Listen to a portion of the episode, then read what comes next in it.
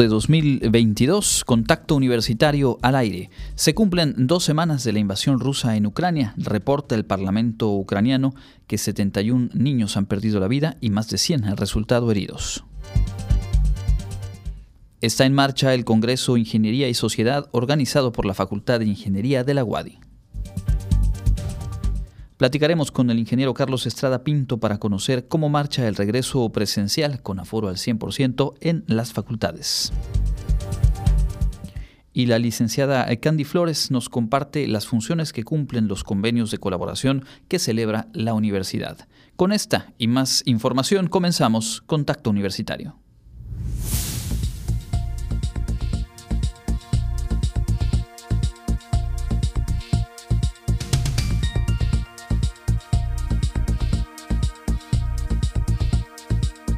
Contacto Universitario. Nuestro punto de encuentro con la información.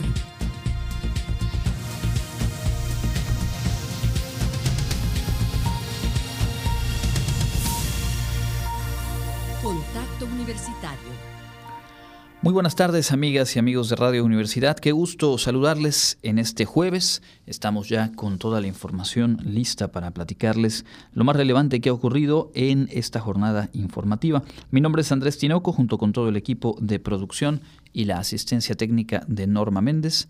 Le invito a quedarse con nosotros. Antes de arrancar con la información, le hacemos la invitación, seguimos eh, con la posibilidad de obsequiarles algunos eh, discos compactos, producciones que ha realizado la Universidad Autónoma de Yucatán. Y en esta tarde tenemos eh, dos ejemplares del álbum Desde Mérida del guitarrista Anthony Lamont García, con obras de Bach, Manuel María Ponce, Heitor Villalobos e Isaac Albeniz. Pueden comunicarse al 9999 24 92 14 o enviar un WhatsApp al 9999 0022 22 nos dan su nombre y por aquí estaremos diciendo antes de despedirnos quién resulte ganador, ganadora de estos obsequios. En la información, por supuesto, hay cosas eh, importantes que ocurren en Ucrania y sus alrededores. De acuerdo con la encargada de derechos humanos en el Parlamento de Ucrania, desde el inicio de la ofensiva rusa, el 24 de febrero, hace dos semanas, al menos 71 niños han eh, perdido la vida y más de 100 resultaron heridos. El alcalde de Kiev, la ciudad capital, reporta que la mitad de la población de esta ciudad huyó desde el inicio de la invasión. Dice que según eh, los datos con los que cuentan, uno de cada dos habitantes dejó la capital, Kiev, y hoy se encuentran en ella algo menos de 2 millones de personas. Esto hablando solo de la ciudad capital. Según la ONU, más de 2.3 millones de personas han eh, salido huyendo de Ucrania. La mayor parte de ellos han llegado a Polonia. Y bueno, es obviamente una situación delicada a la cual la atención mundial pues, eh, se mantiene justamente concentrada ahí. En ese mismo frente, los ministros de Asuntos Exteriores de Rusia y Ucrania se reunieron por primera ocasión desde el inicio de la invasión, aunque la reunión sostenida no llegó a ningún acuerdo concreto. El gobierno de Rusia ha dicho que por ahora no existe una nueva fecha para retomar las conversaciones con Ucrania buscando algún acuerdo de paz. Sin embargo, dijo, esperan que se logre antes de que finalice este mismo mes de marzo. Ucrania ha planteado la posibilidad de abrir negociaciones directas entre el presidente ruso Vladimir Putin y el presidente ucraniano Volodymyr Zelensky. En otro de los asuntos que tiene que ver con esta invasión, con este conflicto y con las eh, posturas de aquellos grandes jugadores del espacio geopolítico y pues la verdadera potencia en eh, términos eh, de mercado y por supuesto también con una incidencia en lo que, lo que ocurre en asuntos bélicos. El gobierno eh, chino, el presidente Xi Jinping, rechazó ayer el embargo al petróleo ruso decretado por Joe Biden, presidente de los Estados Unidos, y acusó a eh, Norteamérica, Estados Unidos, de eh, pues poner una, una, serie de medidas unilaterales que dijo no tienen ningún sustento legal internacional. Además, rechazó y criticó la posición estadounidense en la cual dijo se busca eh, generar la idea de que China está involucrada en el conflicto y condenamos con firmeza esa actitud. La política de imposición de restricciones con cualquier pretexto, dijo el presidente chino, no aportarán a la paz ni a la seguridad. Y es que ayer la secretaria estadounidense de Comercio, Gina Raimondo, advirtió que las empresas chinas que desafíen las sanciones impuestas a Rusia y a Bielorrusia pueden ser objeto de acciones devastadoras, dijo. Así que bueno, de una u otra forma, en eh, el plano diplomático, en las declaraciones y también en la propaganda, pues se empieza a forzar desde uno y otro polo la participación, el pronunciamiento, la actitud, digamos, más clara, en este caso, de eh, pues las dos grandes potencias, los Estados Unidos y China. En ese mismo tenor y desde nuestro país, el canciller Marcelo Ebrard informó que mañana, mañana viernes a las 10 de la mañana, partirá el vuelo de la Fuerza Aérea Mexicana rumbo a Rumania, llevando 1.5 toneladas de colchonetas y medicinas para eh, refugiados eh, que se encuentran en Rumania después de haber huido justo de Ucrania y a la vuelta, a la vuelta de este eh, eh, avión, pues traerá a otro grupo de mexicanas, mexicanos y ciudadanos de varios países de América Latina que han logrado salir de Ucrania y buscan justamente volver por lo pronto a territorio mexicano tenemos más información internacional y nacional un poco más adelante. Por lo pronto nos adentramos en el quehacer universitario. Le comento, está en marcha el Congreso Ingeniería y Sociedad, con el que se celebran 85 años de la fundación de la Facultad de Ingeniería de la UADI. En el marco del 85 aniversario de la fundación de la Facultad de Ingeniería y el centenario de la Universidad Autónoma de Yucatán, dio inicio el Congreso Ingeniería y Sociedad, el cual se lleva a cabo del 9 al 11 de marzo con el objetivo principal de brindar un foro para la difusión de los avances en ingeniería en diferentes temáticas como estructuras, construcción, ingeniería física, ingeniería ambiental, ingeniería mecatrónica e ingeniería en energías renovables, entre otras. Durante el evento, el director de la facultad José Ángel Méndez Gamboa destacó que los ingenieros están obligados a utilizar la naturaleza en beneficio de la humanidad, con la menor huella ecológica que estas transformaciones puedan generar. Un país que aspira a desarrollarse tiene que apostar por la ciencia y la ingeniería. Los países desarrollados son aquellos que han invertido en estas. Como comentó José Francisco Albarrán Núñez, Aquellos países que entienden que la ingeniería es sinónimo de soberanía son los que mejor desarrollo económico y social tienen. Esto obliga a la universidad a conducir los procesos de transformación de las sociedades, así como crear y apropiarse del conocimiento que haga posibles los cambios de acuerdo con la realidad social en que se desenvuelve. En el evento participan expositores de la industria, gobierno y la academia para compartir experiencias en temas de ingeniería y su impacto en la sociedad. Asimismo, las presentaciones se llevan a cabo en formato híbrido, por lo que dependiendo de la disponibilidad de los participantes, se podrán realizar presentaciones en modalidad virtual. Por otra parte, durante la jornada, este jueves se llevó a cabo la conferencia magistral Análisis de la situación del manejo de residuos en México, esto a cargo de la doctora Pilar Tello Espinosa.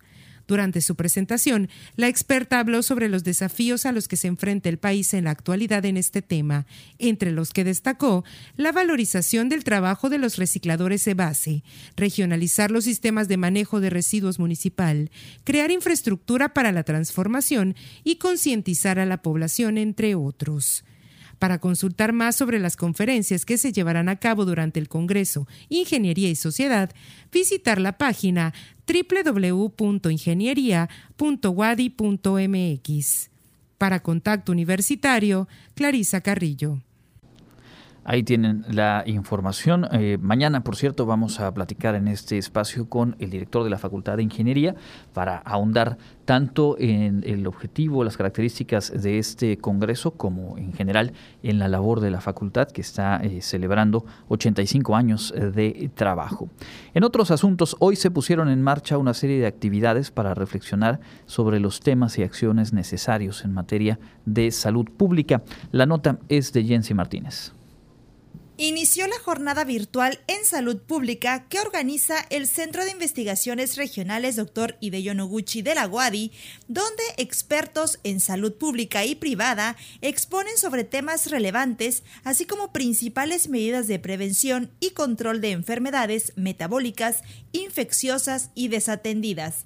La profesora investigadora Eugenia Rodríguez Solís impartió la conferencia Conceptos Básicos de Salud Pública, donde explicó que la salud es un estado de completo bienestar físico, psíquico y social y no solamente la ausencia de enfermedad. La salud pública no únicamente pertenece a los médicos, como normalmente eh, estas ciencias como la medicina preventiva o la medicina social lo puede visualizar, sino que va más allá y compromete a muchas áreas, por lo cual se dice que es de naturaleza multidisciplinaria. ¿Qué quiere decir esto? Que para lograr cambios, para hacer muchas estrategias, para poder llevar a cabo los estudios epidemiológicos y de bioestadística, pues se requieren epidemiólogos, se requieren estadísticos, pero también se, se, requiere de personas con conocimiento en la política, en la economía, en la antropología social, en la medicina social. Es decir, que prácticamente nadie queda fuera de la integración de la salud pública. Durante dos días, diferentes expertos expondrán avances de investigación de temáticas como enfermedades crónico-degenerativas, estrategias para mejorar conductas relacionadas con la salud en diabetes, así como enfermedades del Chagas y parásitos gastrointestinales, entre otros. Para Contacto Universitario, Jensi Martínez. Vamos a revisar otros asuntos. El especialista en programas de enseñanza del idioma inglés de la Embajada de los Estados Unidos visitó la Guadi y destacó el trabajo que ha realizado el programa institucional de inglés. Karen Clemente nos preparó esta nota. Es importante que otras universidades conozcan y aprendan el proceso que ha llevado la Universidad Autónoma de Yucatán en su programa institucional de inglés, refirió David Fay, director de programas de inglés para la Embajada de Estados Unidos en México. En presencia del rector José de Jesús Williams, el diplomático estadounidense refirió que este proyecto es uno de los más importantes que se tienen en México, pues se trata de un cambio estructural a un programa educativo para mejorar la enseñanza de dicho idioma. Bueno, este proyecto es uno de los proyectos más importantes que, puedo decir que hemos logrado, hemos participado, en que hemos participado en los últimos varios años en cuanto a lo que es el cambio infraestructural de un programa de inglés, de enseñanza de inglés, empezando con una evaluación de las necesidades y terminando con un nuevo currículo, eh, una nueva manera de enseñar en inglés, eh, nuevos recursos al reiterar que el programa institucional de inglés que se imparte en la UADI a través del Centro Institucional de Lenguas es uno de los mejores, destacó la posibilidad de que lo puedan compartir con otras instituciones educativas para que conozcan el proceso de realizar los cambios y mejoras. Al respecto, el rector José de Jesús Williams agradeció el acompañamiento que la Embajada de Estados Unidos le ha dado al CIL en el proceso de revisión, evaluación y mejoras que se han hecho en la enseñanza del idioma inglés. Ha sido una experiencia bastante positiva desde el punto de vista de cómo mejorar o profesionalizar el proceso de enseñanza y aprendizaje del idioma como puede ser cualquier área disciplinar. ¿no? En ese sentido, eh, nos sentimos muy contentos, muy agradecidos por todo ese gran apoyo y creo que hay mucho todavía por hacer en esta, en esta relación. Para Contacto Universitario, Karen Clemente. Y en el ámbito local, los puestos de trabajo en Yucatán registrados ante el Instituto Mexicano del Seguro Social durante el mes de febrero presentaron un crecimiento de 8.2% respecto al mismo mes del 2021, un indicador de que la recuperación económica avanza luego del impacto de la pandemia de COVID. En comparación con enero de este año, el incremento es de 2.815 empleos, ya que el total de puestos registrados ante el IMSS fue de 395.682. La titular de la Secretaría General de Gobierno, María Dolores Fritz Sierra, y el presidente del Consejo de Notarios de Yucatán, Héctor José Victoria Maldonado, firmaron un convenio de colaboración que permitirá otorgar facilidades, precios y honorarios más accesibles, así como mayor seguridad jurídica y rapidez en el tema de expedición de títulos de propiedad a las familias. Con esta firma, los notarios se comprometen con cobrar por concepto de honorarios un máximo de 5 mil pesos para atender procedimientos y operaciones de enajenación de bienes inmuebles con un valor de hasta por 2 mil unidad de medida y actualización. Por su parte, el consejero jurídico del Estado, Yusif Dionel Heredia Fritz, detalló que el acuerdo estará vigente a partir de ayer y durante la presente administración estatal hasta 2024, con el objetivo de beneficiar al mayor número de familias de Yucatán que no han tramitado sus títulos de propiedad. La Secretaría de Seguridad Pública puso en marcha desde hace varios días un operativo para retirar polarizados que no permitan ver el interior de los vehículos. En el periférico y avenidas como la Cúpules, la corporación instaló puestos de reducción de velocidad en donde van eligiendo los autos que tienen polarizados no permitidos por la ley.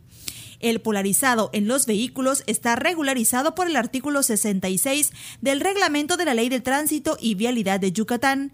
En él se especifica que los vehículos polarizados pueden circular en Yucatán siempre y cuando sean aplicados en una capa y se ajusten a las siguientes características. HP del grado 38 al 28 y NR del grado 38 al 28. Se prohíbe la circulación de vehículos que presenten polarizados o entintados que no se ajusten a las características establecidas en este artículo, así como cualquier pintura o material plástico que se adhiera a los cristales de los mismos. En el reporte de los casos de COVID en Yucatán hasta el día de ayer, 9 de marzo de 2022, las autoridades informaron que se registraron 11 nuevos contagios, además de dos lamentables fallecimientos. Para Contacto Universitario, Jensi Martínez.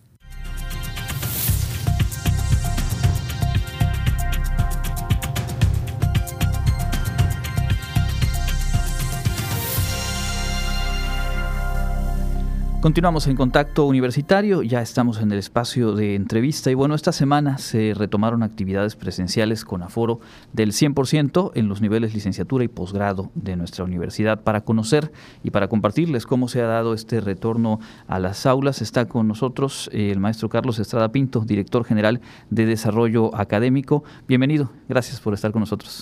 Muchas gracias Andrés, un saludo al auditorio de Radio Universidad. Eh, ¿Qué balance se tiene de estas primeras jornadas donde las actividades ya han tenido un aforo del 100% en las facultades de la UADI? Bueno, pues eh, la verdad es que todo ha sido en orden, en calma, se han aplicado todos los protocolos sanitarios que, pues que, pues que elaboraron las facultades de, enfermería, de medicina, eh, obviamente también tomando en cuenta las recomendaciones y lineamientos del gobierno estatal en la Secretaría de Salud de Yucatán y, lineamientos federales. Este, y bueno, todo, todo ha sido muy bien, realmente no ha habido mayores incidentes. Y bueno, todo esto es eh, producto de, pues de la experiencia que hemos estado ganando, ¿no? Desde, desde mayo del año pasado que empezamos con las primeras actividades eh, presenciales con, con, algunos programas de licenciatura que tenían prácticas de laboratorio de, mayo a julio del año pasado. Luego en, de, de, septiembre a diciembre tuvimos también igual eh, ya actividades prácticas, en, de actividades presenciales. Eh, en un primer momento fue con un bajo porcentaje de estudiantes participando. Luego hacia noviembre diciembre se, se incrementó casi a un 50% y eh, bueno, pues también eh, a partir de finales de enero de este año, que ya habíamos empezado también con un aforo entre 50 y 70%, así que bueno, pues con toda esa experiencia que hemos ganado en los últimos meses eh, y qué, funciona, qué no funciona y, y, demás con en cada una de las de los planteles universitarios, bueno, pues la verdad es que no ha habido mayores complicaciones en, en este tema, ¿no? De acuerdo. Eh, para recordar con la audiencia más o menos de qué número de estudiantes estamos hablando en nivel licenciatura y posgrado, que son quienes ya a partir de este lunes se reincorporaron. Bueno, en licenciatura tenemos eh, aproximadamente 17.300 alumnos que, están en los diferentes programas educativos que, ofrecemos y en posgrado son alrededor de 1.900 estudiantes. Entonces, pues con, con, todo esto pues ya se, se ha estado teniendo bueno la, la participación. Recordemos también que hay en varias facultades dos turnos, o sea, el turno matutino, el turno vespertino, en algunas facultades también se llevan actividades los sábados, entonces bueno, ya realmente estamos volviendo pues a, pues unas actividades como, como lo teníamos antes del, inicio de la pandemia, o sea, dos años después, obviamente con todas las medidas sanitarias, el uso de cubrebocas, eh, espacios ventilados, eh, el lavado constante y frecuente de manos y también, bueno, las rutas internas, este, eh, bueno, entradas diferenciadas, igual salidas y, este, horarios escalonados, en fin, con esas medidas, pero bueno, ya está todo el, todo el alumnado participando en estas actividades, ¿no?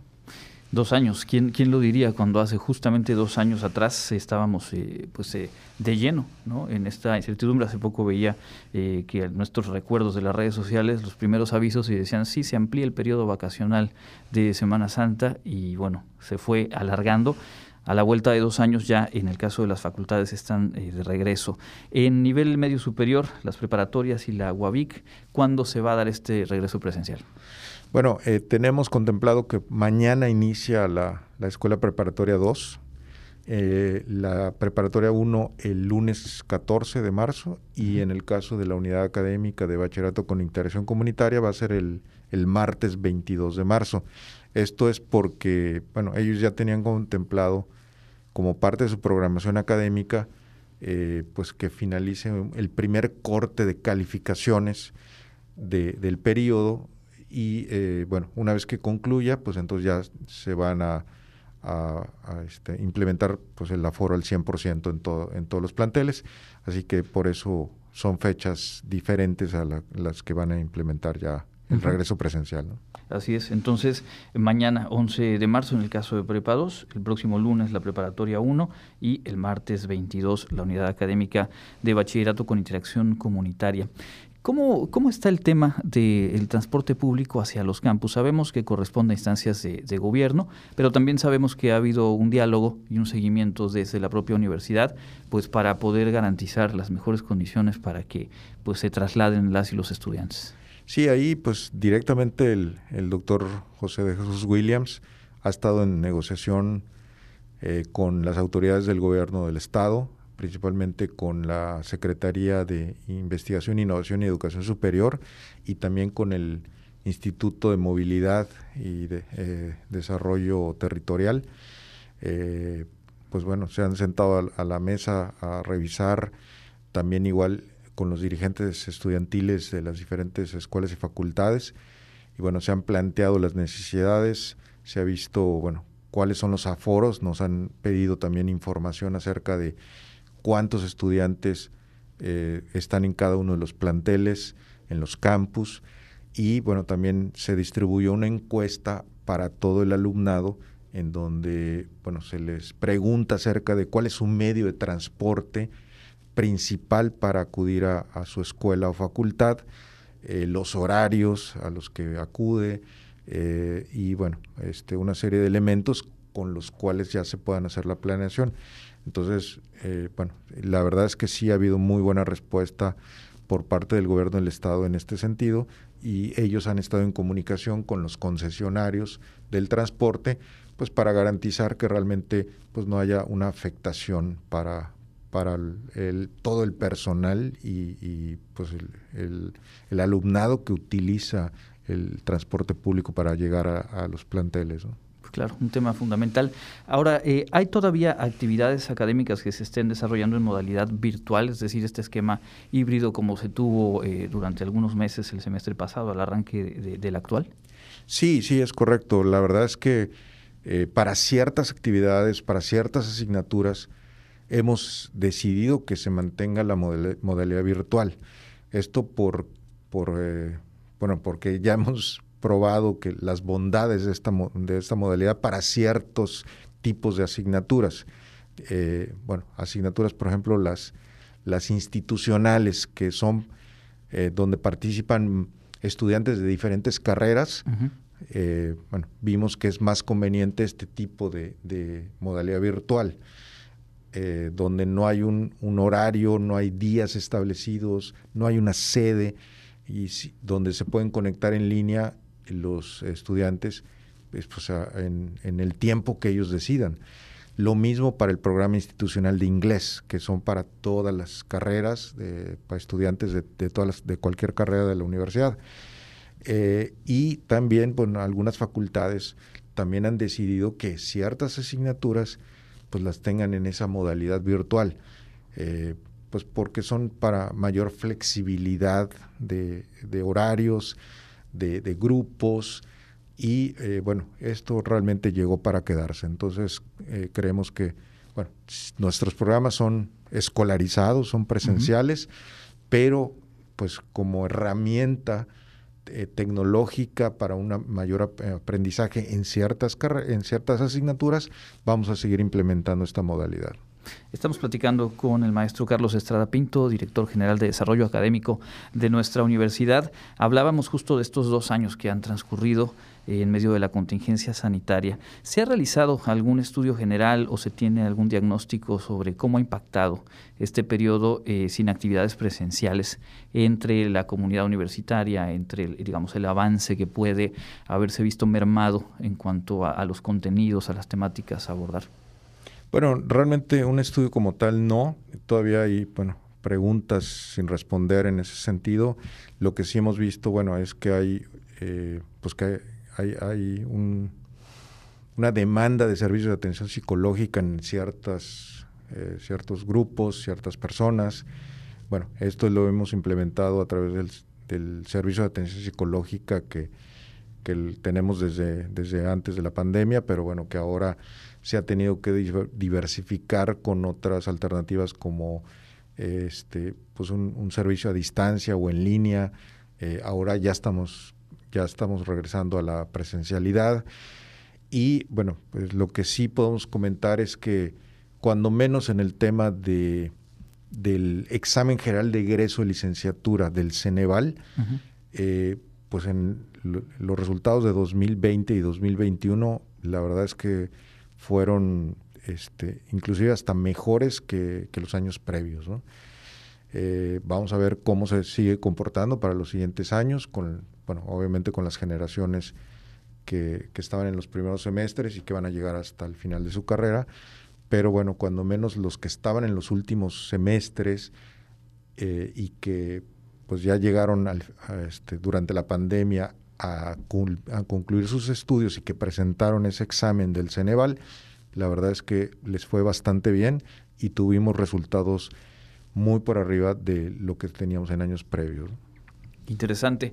Y hablando justamente de, exámenes del Ceneval, también está en marcha el proceso de ingreso, lo platicamos aquí hace varias semanas cuando estaba justo arrancando y ya nos acercamos a el cierre de las primeras etapas, mañana mismo en, el caso de nivel bachillerato. ¿Cómo marcha? ¿Cómo ha sido eh, eh, la respuesta? ¿Qué, balance tienen a este punto del proceso de ingreso?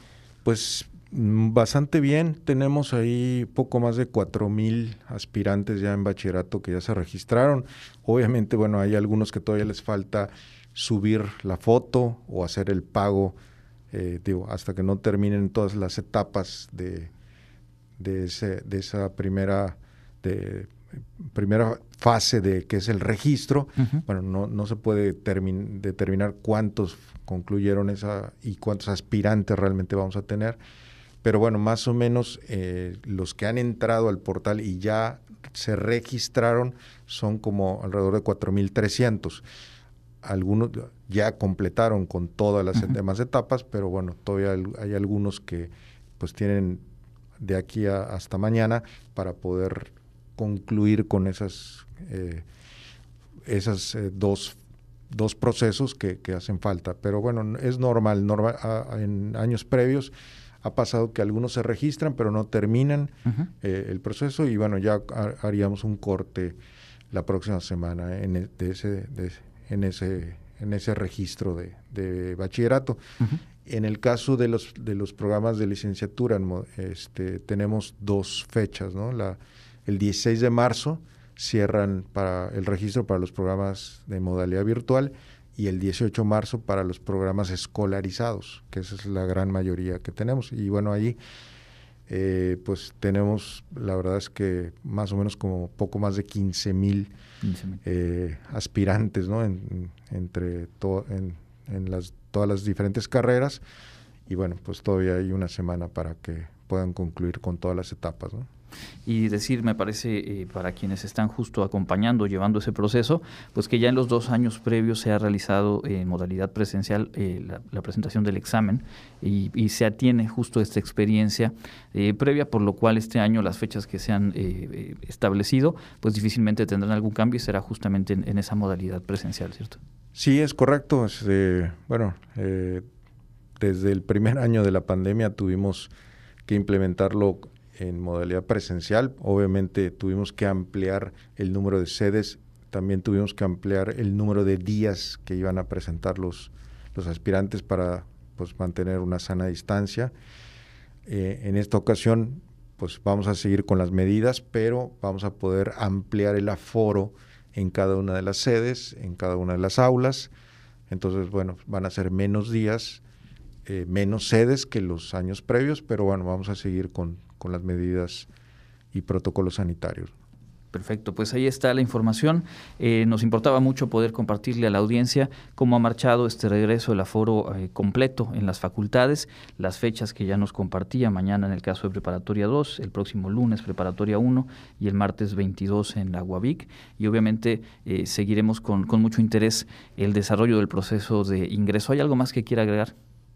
No, no, este, creo que bueno, nada más reiterarle a, los aspirantes que, que, bueno, que tienen que completar todo el proceso para poder quedar, para poder eh, tener el registro y poder presentar el examen cuando les corresponda, ¿no? Perfecto, pues ahí está. Para los aspirantes a bachillerato, pues ya, ya van un poco tarde, van un poco justos. Es mañana justo el, cierre de esta primera etapa y una semana más adelante para licenciatura presencial.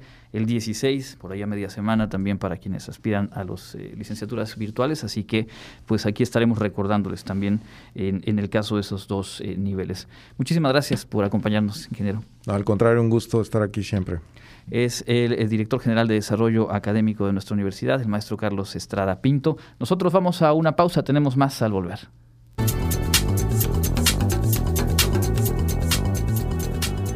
Con información del Comité Institucional para la Atención de los Fenómenos Meteorológicos Extremos de la UADI, para hoy jueves 10 de marzo, tenemos ambiente caluroso con cielo mayormente despejado.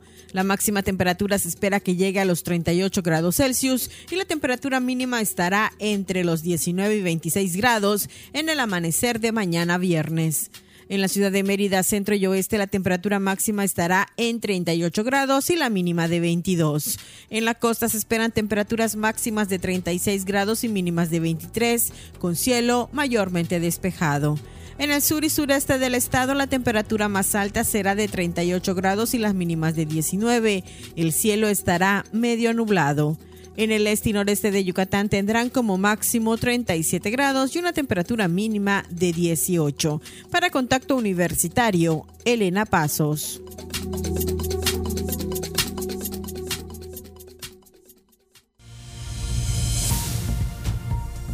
Contacto Universitario, nuestro servicio informativo en radio.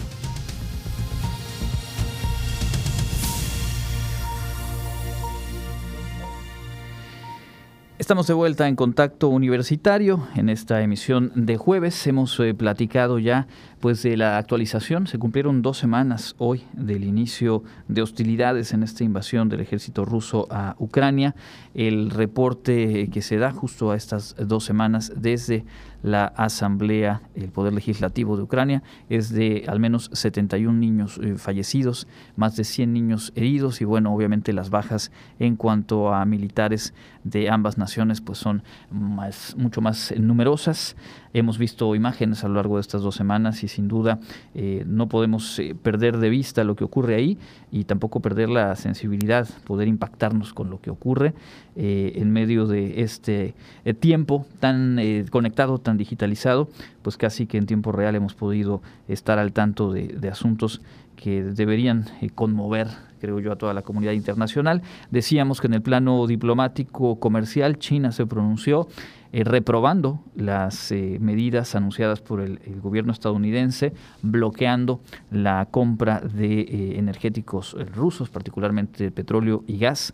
Y bueno, China se pronuncia en contra de ello, dice que las sanciones unilaterales no pueden llevar hacia el entendimiento y la paz y habrá que ver de qué manera continúa en los diferentes frentes, no solamente eh, el bélico, sino mucho también se definirá en los próximos días en cuanto a la participación o en qué términos se involucran eh, potencias como los Estados Unidos, el propio China y por supuesto la Unión Europea. Estaremos eh, revisando un poco más de la información internacional más adelante. Por lo pronto tenemos un segundo espacio de entrevista esta tarde aquí en Contacto Universitario.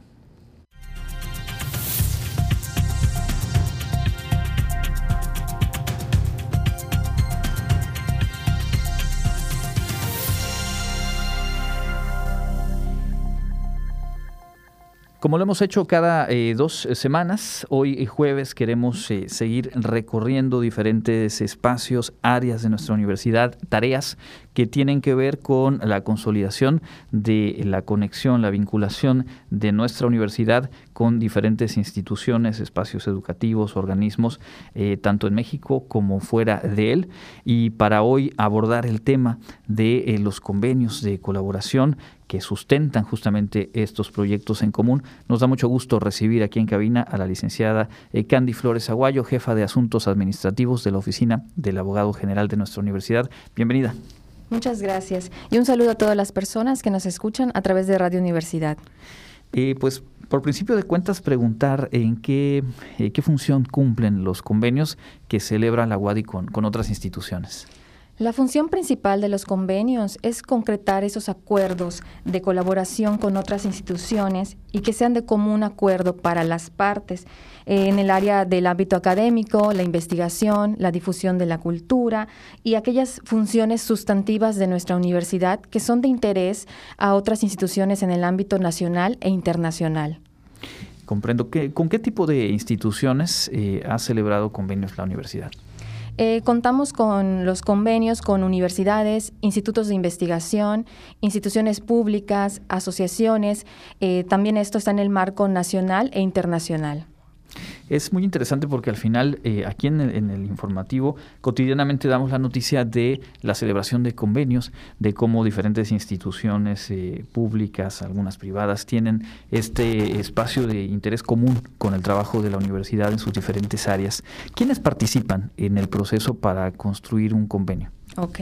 Em, en primer lugar, la participación es de la universidad, ya sea en forma directa o a través de sus dependencias, quienes concretan estas actividades de colaboración con aquellas instituciones que se interesan en, nuestra universidad. Luego viene una segunda parte que es para plasmar estos acuerdos, es donde entran las áreas jurídicas que llevan a cabo la elaboración, la revisión de esas modalidades de colaboración entre las partes que ya fueron acordadas y procede con lo que es la elaboración del convenio, formalizarlo. También llevamos a cabo el registro y resguardo de los convenios que suscribe nuestra universidad. Son procesos, por lo tanto, pues que, se construyen en, el tiempo, que parten de, una intención en común, pero que tiene obviamente eh, en la formalidad de, este propio instrumento, no de los convenios, pues que ir acorde con el marco legal y con las disposiciones que tengan que eh, cubrirse. Uno de los asuntos que por ahí siempre mencionamos al informar de los convenios tiene que ver con el periodo de vigencia, por cuánto tiempo se establecen estos acuerdos, eh, preguntar si todos tienen un plazo o un lapso similar o cuáles suelen ser los más comunes, cómo se trabaja esa parte de temporalidad.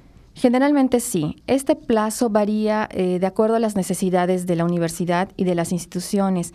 La recomendación es que en los convenios de colaboración académica sea de cinco años para eh, tener un plazo en el cual podamos revisar y evaluar los resultados de la colaboración.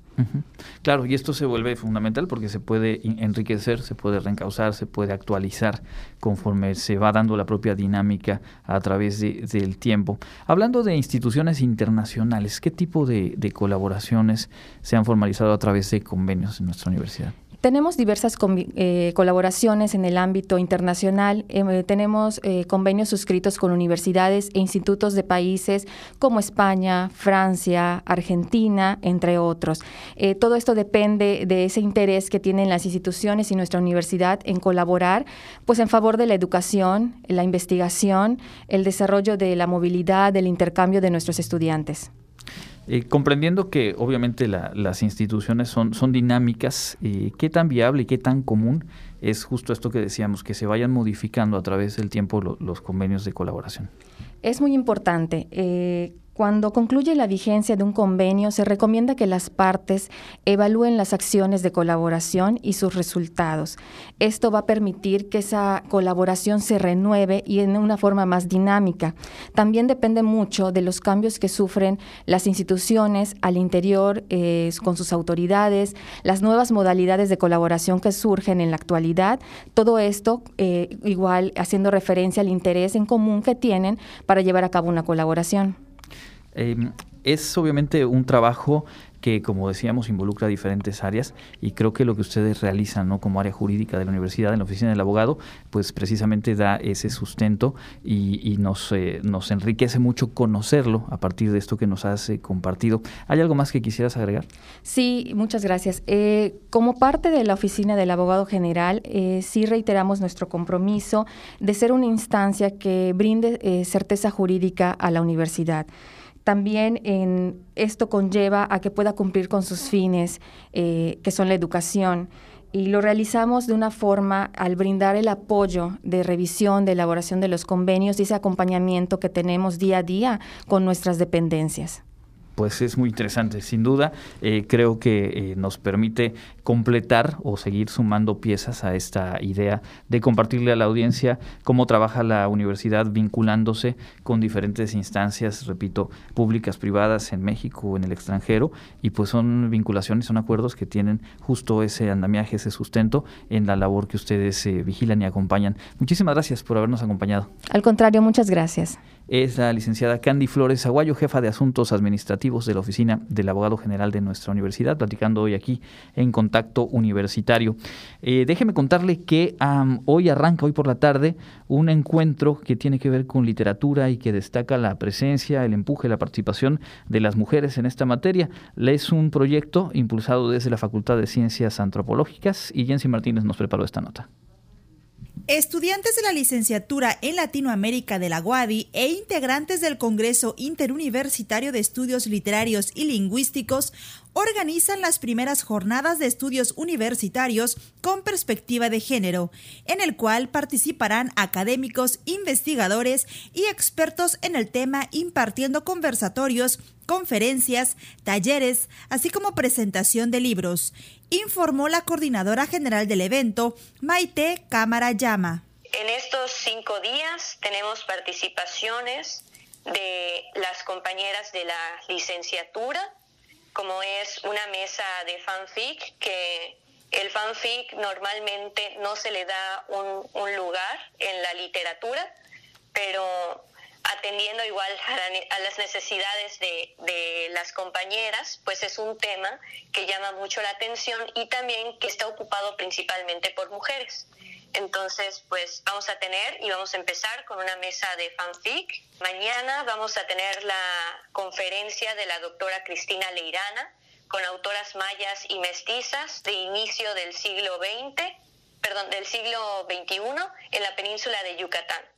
Las actividades iniciarán hoy por la tarde a las 17 horas, donde la directora de la Facultad de Ciencias Antropológicas, Rocío Cortés Campos, dará un mensaje.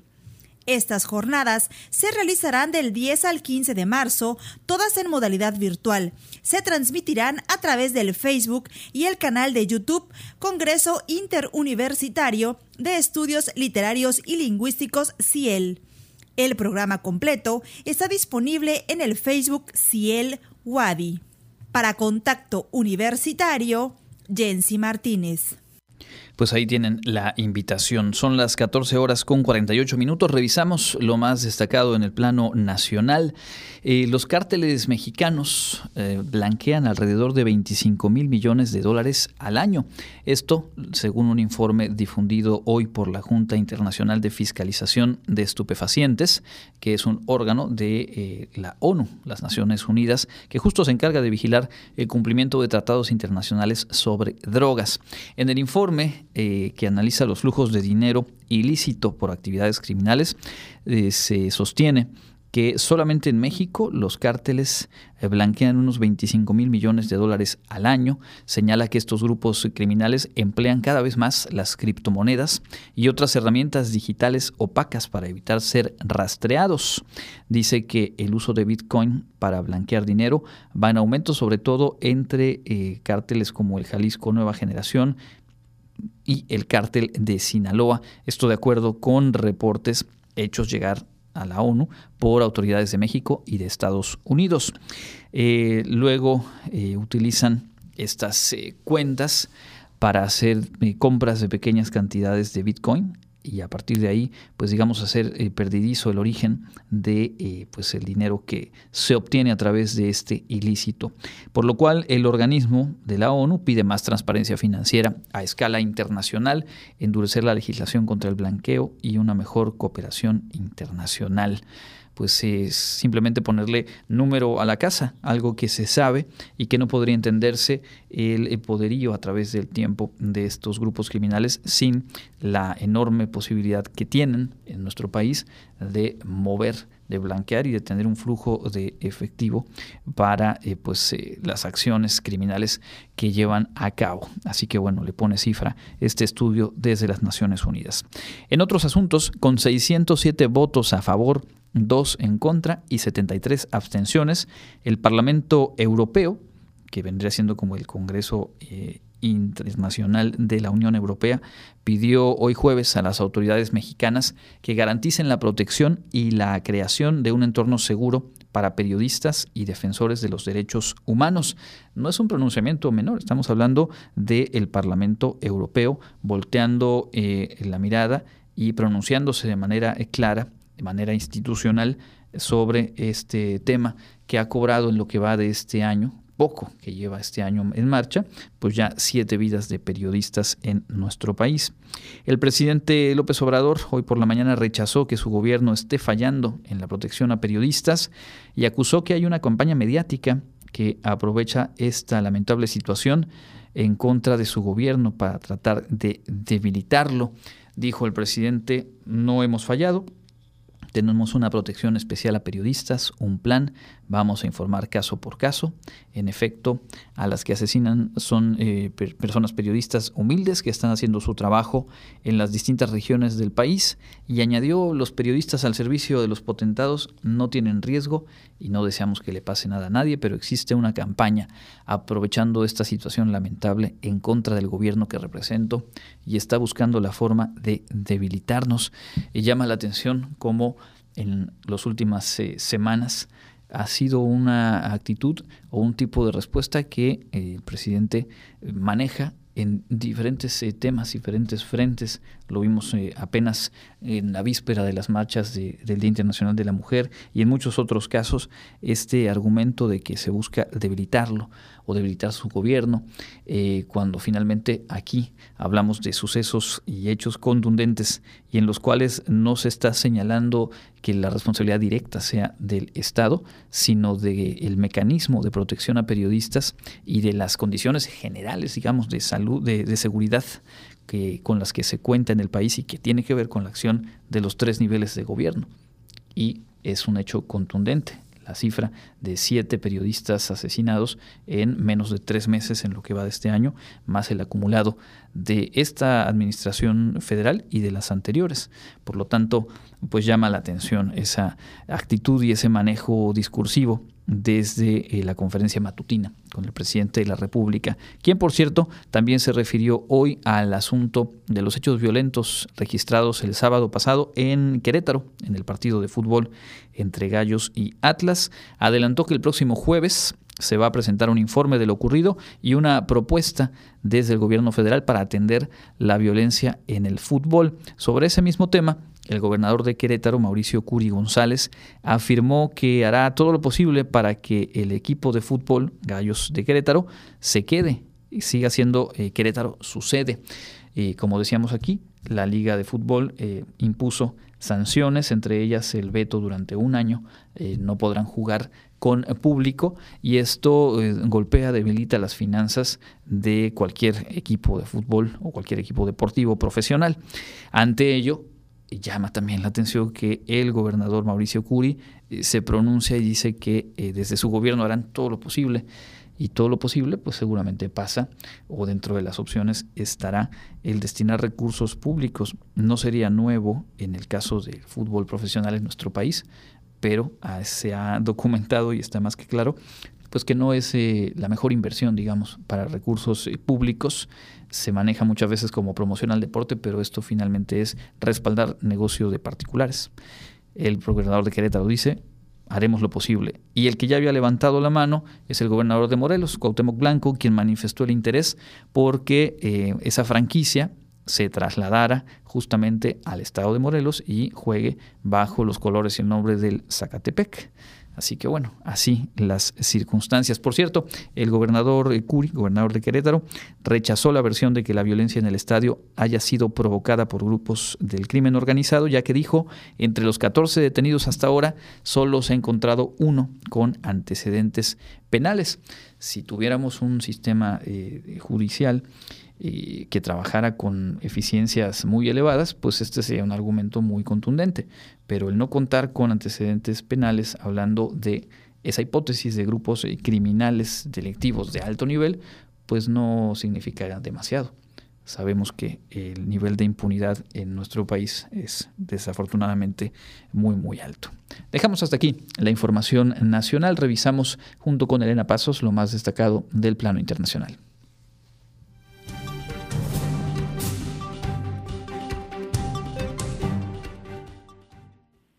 Información internacional en Viena.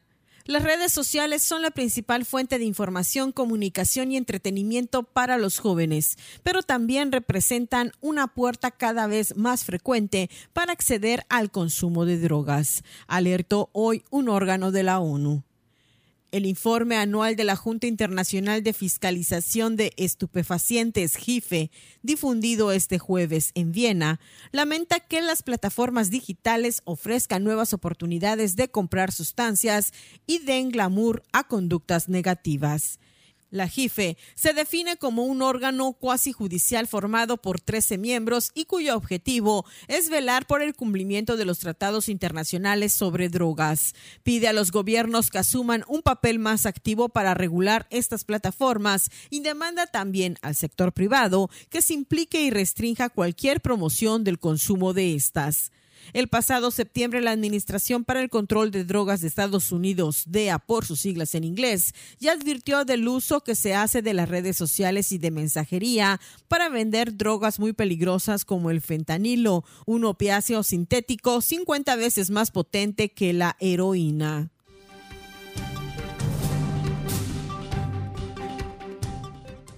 En El Salvador, siete mujeres están encarceladas con condenas de entre los 15 y 30 años cada una una emergencia obstétrica y ser procesadas por la justicia del país por el delito de homicidio agravado o homicidio agravado en grado de tentativa al supuestamente abortar, lo que está prohibido en todas las circunstancias. En las últimas dos décadas, alrededor de 181 mujeres que experimentaron emergencias obstétricas fueron procesadas por aborto u homicidio agravado en El Salvador, según indicó recientemente la agrupación ciudadana por la despenalización del aborto desde 2009. Son 62 las mujeres que han sido liberadas. El país centroamericano se encuentra lejos de legalizar el aborto, puesto que por un lado el presidente Nayib Bukele ha reafirmado su posición en contra y por otra parte la Asamblea Legislativa de amplia mayoría oficialista no da señales de promover, analizar y aprobar legislaciones sobre el tema.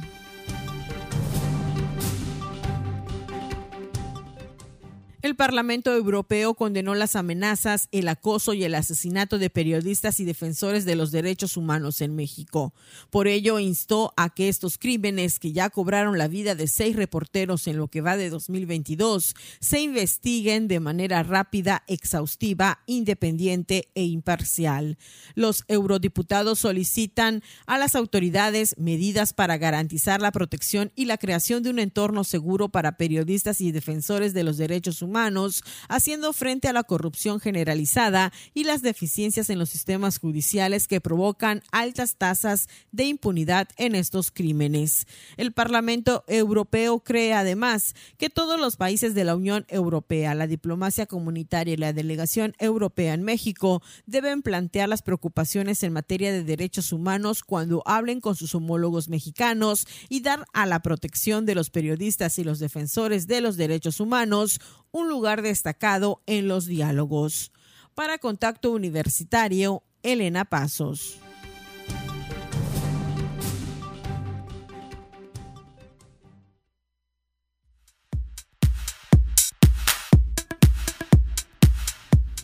Amigos, ya estamos listos con la información de la agenda universitaria. Comenzamos.